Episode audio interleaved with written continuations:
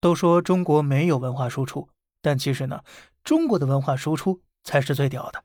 简单说一说啊，先说武力方面，我国陆军指挥学院先后为一百零七个国家培养了六千多名军事留学生，包括六位总统、八位国防部长、一百多名司令。尤其是坦桑尼亚，几乎百分之百的中高级将领都毕业于中国的军事名校。他们的军事训练、阅兵都是踢着中式正步的，打中式军体拳，用中文口号喊着“一二一”，开着中国的五九坦克、歼六、歼七战机，可以做到步坦协同，还能迂回穿插，作战水平高出周边国家一大截。曾暴打乌干达，碾压利比亚，号称“东非解放军”。至于文的方面，那更不得了了。津巴布韦前总统穆加贝在监狱中啊，随身不离的就是毛泽东选集。一九八零年代，津巴布韦执政党党员人手一本毛主席语录，贝宁三年订购二十多万册毛主席书刊，作为用于干部教育和学习的政治书籍。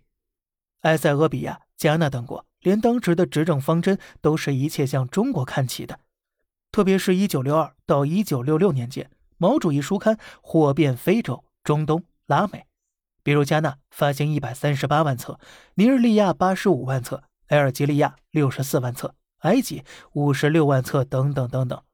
而且你知道吗？当年播下种子后呢，我们没有继续施肥，但五十年来，他们却在各州土地上自行传承，生生不息。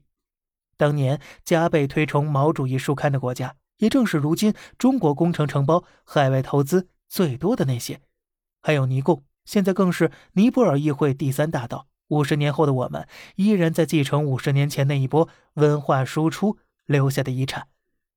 普京曾说呀，自己崇拜毛泽东。记者问为什么，普京答：因为别人不配。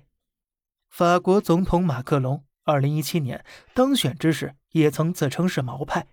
日本前首相菅直人更是七十年代学生会红卫兵主席，标准的。毛主义好学生还举着毛泽东旗帜游行过呢，教员的粉丝至今遍布全球。尽管毛粉们身居高位时，也往往要向国际形势低头，但是毫无疑问的是，即便教员离世多年，却仍一定程度上影响着全球精英的心智。